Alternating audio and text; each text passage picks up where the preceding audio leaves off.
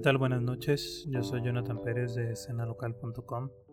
El día de hoy voy a compartir con ustedes algunos pensamientos que he tenido a lo largo de mi vida. Tengo 30 años y 10 no 12 de ellos viví en Estados Unidos en diferentes partes, pero siendo mexicano, ¿no? Es algo no no es algo distinto a lo que viven muchas personas en el mundo, bueno, especialmente en Estados Unidos, en México, que te tienes que trasladar a otro lugar. Ahora, para mí no fue una cosa de necesidad. Yo tenía seis años cuando nos mudamos hacia Estados Unidos. Mis padres se mudaron por la necesidad que tenían. Como saben, no hay tantas posibilidades en Michoacán como las hay en precisamente ese país. Y nos hace reflexionar de vez en cuando como todas las diversidades que tenemos que, que vivir, todas las adversidades que tenemos que vivir y todo el amplio panorama de circunstancias que nos pasan, especialmente por ser mexicanos. Y eh, me gustaría también compartir con ustedes algunos otros pensamientos que he tenido sobre personas de color, especialmente en Estados Unidos. En México me gustaría tocar el tema, pero eh, no lo puedo decir con tanta seguridad porque no tengo como la experiencia, ¿no? Yo no soy una persona de tez oscura, o como dirían, y me gustaría también ahondar en el tema de, la palabra negro, yo no soy negro, sí, eh, soy moreno, obviamente tengo, no soy de piel blanca, soy michoacano, soy moreliano de nacimiento y por ello eh, vivo como todas las cosas que vive casi cualquier mexicano, igual heterosexual de eh, nuestro de nuestra clase social que es media media pues media no o sea no no sé si es media baja media alta pero afortunadamente nos ha ido bastante bien en el tema económico. A mi familia afortunadamente no le ha faltado tanto. En realidad hemos vivido de una forma bastante cómoda a lo largo de mi vida de la vida de mis padres obviamente tuvieron adversidades como mayores a las mías y me gustaría poder platicar con ustedes sobre algunos temas eh, también de clase social. Entonces, el día de hoy voy a empezar con este proyecto que tenía en mente son alrededor de ocho episodios los que voy a distribuir este podcast esta categoría específicamente eh, la decidí llamar Hablemos de Racismo porque me gustaría hacer eso precisamente, hablar del racismo, hablar del clasismo y de la discriminación en general.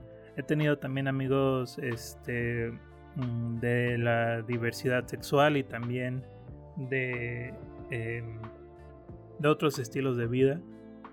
Y afortunadamente no han yo personalmente, afortunadamente, yo personalmente no he vivido discriminación a tan grado de sufrir algún, alguna violencia física, pero eh, sí les puedo platicar un poco de la discriminación eh, menor o este micro racismo que existe, particularmente en las familias. Empezando con algunas historias y algunas ideas, me gustaría platicar con ustedes sobre la policía. Es un hecho que la policía fundamentalmente no es un sector del gobierno o no es una, un bien para todos porque precisamente se creó con la necesidad de proteger, ¿no? Y de repente pareciera que están protegiendo más como al sector más, pues más rico. De repente pareciera que les importan más los gobernantes, los empresarios, las personas blancas que eh, las personas de los barrios, las personas que de repente se nos ocurre ir, no sé, al centro histórico y pues obviamente pareciera que no pertenecemos en esos lugares. Lo han dicho muchas personas ya, este, Tenoch Huerta ha hablado sobre el tema, también se ha hablado mucho sobre este Aparicio, esta señora que, bueno, esta mujer, muchacha, que salió en una película de Alfonso Cuarón y por tener este, rasgos eh, precisamente oaxaqueños o de repente indígenas, eh, se hizo como todo un tema de discusión porque también existe como esta necesidad de como justificar las decisiones de meter este tipo de personas en las películas. Pero regresando al tema eh, central, bueno, al tema que quiero tocar ahorita, es la policía. Y de repente, no sé si a ustedes les pasaron, que cuando iban a las plazas comerciales o a las tiendas estas como Sears, Liverpool o incluso Walmart y así, eh, de repente los guardias de seguridad los empiezan a seguir y de repente es bien raro porque los ves de reojo y como que están donde tú estás. Y no sé si así lo sienten todos, o sea, no sé si todos llegaron a, a ver como que donde quiera que caminaban alguien los estaba como que viendo, ¿no? Asegurando, bueno, según yo, asegurando que no se robaran algo, viendo que no estuvieran causando algún disturbio. Incluso a mí personalmente me sigue pasando aquí en las tienditas de, de por mi casa hay una farmacia de pues, muy conocida donde eh, cuando estoy caminando hacia la tienda, veo que el guardia está ahí parado en la puerta, como comúnmente lo hacen. Pero de repente me meto y paso tal vez tres metros y como que el guardia de repente ya empezó a moverse. No, no me, no me perjudica obviamente, eh, yo sé que no estoy haciendo nada mal, pero sí me viene a la mente que sigue pasando, ¿no? Porque yo no soy una persona mm, común en el sentido de que eh, vivo en una vecindad donde eh, la gente vive bien, donde las casas son bonitas, donde casi todos tienen un carro. Yo no crecí con esas cosas, pero aparte sí soy como un poco más moreno que la mayoría de mis vecinos. Y entonces de repente pues sí me llama la atención que siguen pasando ese tipo de cosas. Cuando era joven, precisamente a los 20 a 23 años, bueno, incluso antes, pero de eso voy a platicar ahorita en un momento. De los 20 a 23 años viviendo aquí en Morelia, recuerdo muy bien que me paraba la policía casi cada mes, una vez al mes, mínimo unas cinco o seis veces al año. Y era muy raro para mí eh, saber que no podía caminar sin que en algún momento un policía me parara. O sea, sin pensar, oye, en esta cuadra seguramente si veo a un policía pues me va a parar. Y pues solía suceder bastante en como en espacios como donde no había mucha gente. Me acuerdo una vez iba caminando hacia, hacia mi casa. Vivía en ese tiempo por Santiaguito. Todos ya conocen Santiaguito como una vecindad donde pues ocurren de repente cosas malas, pero pues era una, una, vecindad tranquila, era una colonia tranquila. Incluso eh, recuerdo que mi mamá me platicaba mucho de que esa esa manzana donde yo vivía, el dueño de esa manzana era la familia de mi abuelo.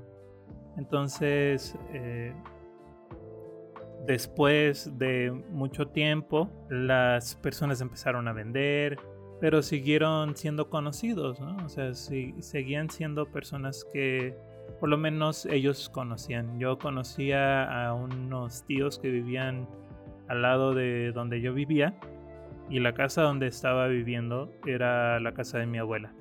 Pero eh, regresando al tema, cuando yo estaba caminando, me paró la policía y así como de seguro, ¿no? O sea, no, no era un tema de que, oye, nos permites, era para... Y pues uno obviamente se saca de onda, le da un poco de miedo, empieza como a palpitar, a sudar y te empiezan como a molestar diciendo, no, pues de dónde vienes, a dónde vas, este, nos están diciendo que por aquí han estado pintando las, las paredes.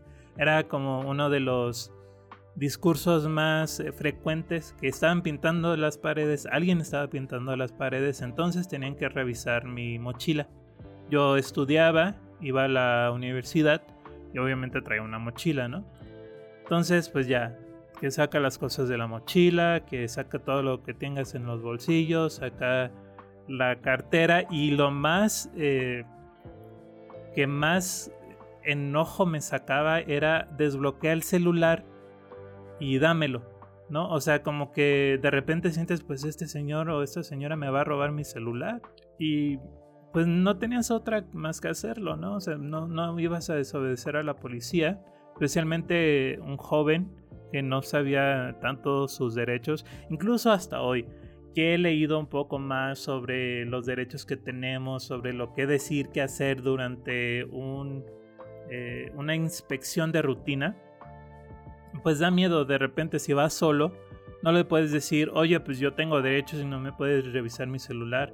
Si tienes miedo que te puedan hacer algo, incluso meter a la cárcel o meter a barandillas, que es algo que se hace muy frecuentemente.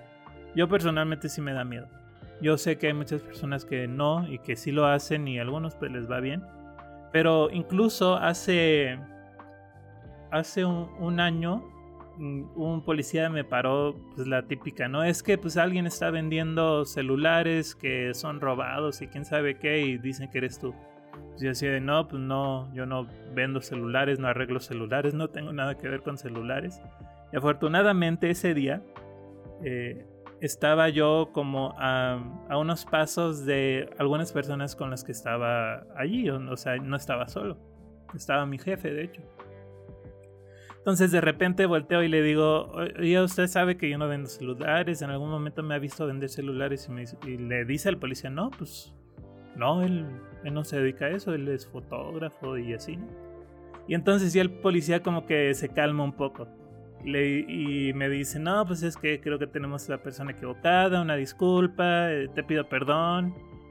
Y empiezas a, pensar, pues no manches, no es verdad. O sea, algo querías conmigo y como viste que no ibas solo, eh, como que ya te quieres eh, disculpar y pues de repente está un poco irónico, ¿no? Que la persona que te quiere hacer daño de alguna forma sabe que no te puede hacer daño si no estás solo. Y si esa persona te quiere hacer daño porque eres diferente, o bueno, en este caso porque te ven sospechoso, solamente porque, pues yo no sé por qué, o sea, yo no tengo la mínima idea de por qué pensaba que yo era un estafador lo que sea. Y cuando vio a una persona de poder, una persona, no les voy a decir quién, pero una persona, un empresario político, pues ya este de repente le bajan un poco. Y bueno, esas son mis anécdotas con los policías y los guardias de las tiendas. Este, hace, bueno, quería platicar sobre algunas otras cosas que pasaban. Me gustaría hacerlo en, en el siguiente episodio bueno, en el siguiente programa, perdón, este, hablando de, Estados Unidos y seguir hablando de, la policía y de la autoridad y cómo te van a tratar diferente si eres, si eres un poco diferente, especialmente por el color de, tu piel. Y antes eh, de despedirme, me gustaría revisar, o bueno, revivir con ustedes algo que sucedió hace algunos, bueno, hace ya más de un año que fue este, o menos de un año, no, me acuerdo muy bien la fecha, cuando mataron los policías en Estados Unidos a un señor. Se arrodillaron en su cuello y lo asesinaron. Y eran cuatro policías, ¿no? Contra este señor que al parecer pues había fumado o algo y no se estaba resistiendo, pero aunque lo hubiera estado haciendo, estaba en el piso con cuatro policías armados. Y pues eh, de repente muchas personas, me acuerdo que muchas personas se empezaron a rodear el, la situación, empezaron a grabar, todos empezaron a grabar. Y ese señor en medio del pánico y en medio de la gente, en medio de estar siendo asesinado, dice que quiere a su mamá.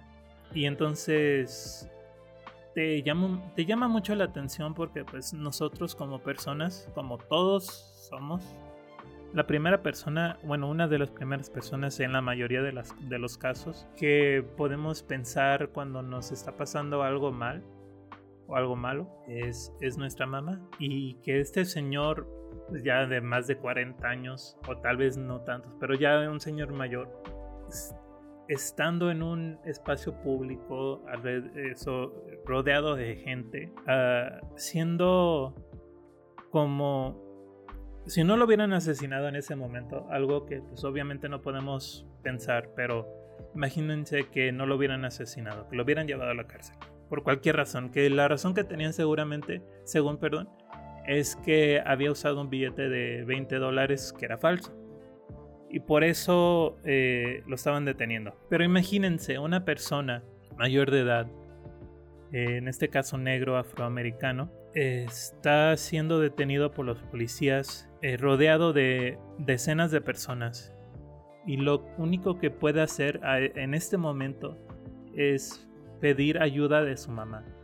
¿no? O sea, es uno de los eh, sentimientos más hirientes que, existen cuando ves a una persona sufriendo de esa manera y sabiendo que se pudo haber eh, prevenido, o sea, o sea, pudo haber no pasado, pero pasó por el tema de, del color, básicamente, porque una persona blanca en ese momento no hubiera sido asesinada, no, no hubiera sido detenida con tanta fuerza, con tanta, eh, con tanto odio, porque las personas blancas de repente tienen como más, eh, como les diría, más sensibilidad, ¿no? O sea, como que eh, sí oficial, perdón oficial, lo que sea, y los oficiales también hacia las personas blancas tienen más eh, como más también sensibilidad.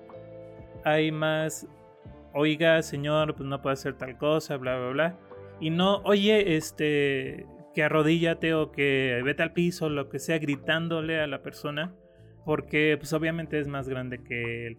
Bueno esta persona eh, incluso si lo ven en las fotos, eh, creo que se llama Derek Chauvin, el asesino, el policía que mató a, a este hombre, era un señor grande, o sea, un señor pues musculoso, era un policía blanco, pelón, el típico policía que ves en la tele o en las noticias, en las películas. ¿Y por qué le tenías tanto miedo a una persona que, según se había robado unos cigarros, que creo que es lo que había comprado con ese billete. En fin, es un tema de discusión. Yo me gustaría que eh, platicaran conmigo lo que ustedes opinan sobre el racismo, sobre este tema de la policía, sobre lo que pasa cuando no estás en el lugar indicado, que para las personas de color es un poco complicado no estar en el lugar eh, indicado o estar en el lugar no indicado porque pareciera que están siendo excluidas de casi todo el mundo, menos incluso en, África donde surgieron las personas negras, había odio contra ellas y contra la mezcla de los colores, ¿no? Bueno, ya, ya podemos hablar un poco más de la discriminación a los blancos, hay muchos lugares en, el país, o en el mundo, perdón, en, eh, en Asia, en ese lado del continente, pero eh, es algo que podemos platicar más a fondo en el siguiente episodio. Y eh, ese es todo por el día de hoy. Me, les agradezco mucho por escucharme, por escuchar estas anécdotas que, que, que, me que decidí compartirles porque pues algo, es algo que, quería decir, ¿no? Es algo que quería hacer y eh, tengo esta plataforma y pues, por lo tanto la voy a usar. Si tienen algún comentario de nuevo, me pueden compartir eh, su, su, pensamiento, su anécdota, su sugerencia, su pregunta en john.escenalocal.com y eh, nos escuchamos la siguiente semana, todos los, creo que jueves, a las 8 de la noche voy a estar compartiendo estos programas. Y toda la semana tengo otros eh, programas que quería compartir con ustedes. De nuevo, muchas gracias y nos escuchamos la siguiente semana.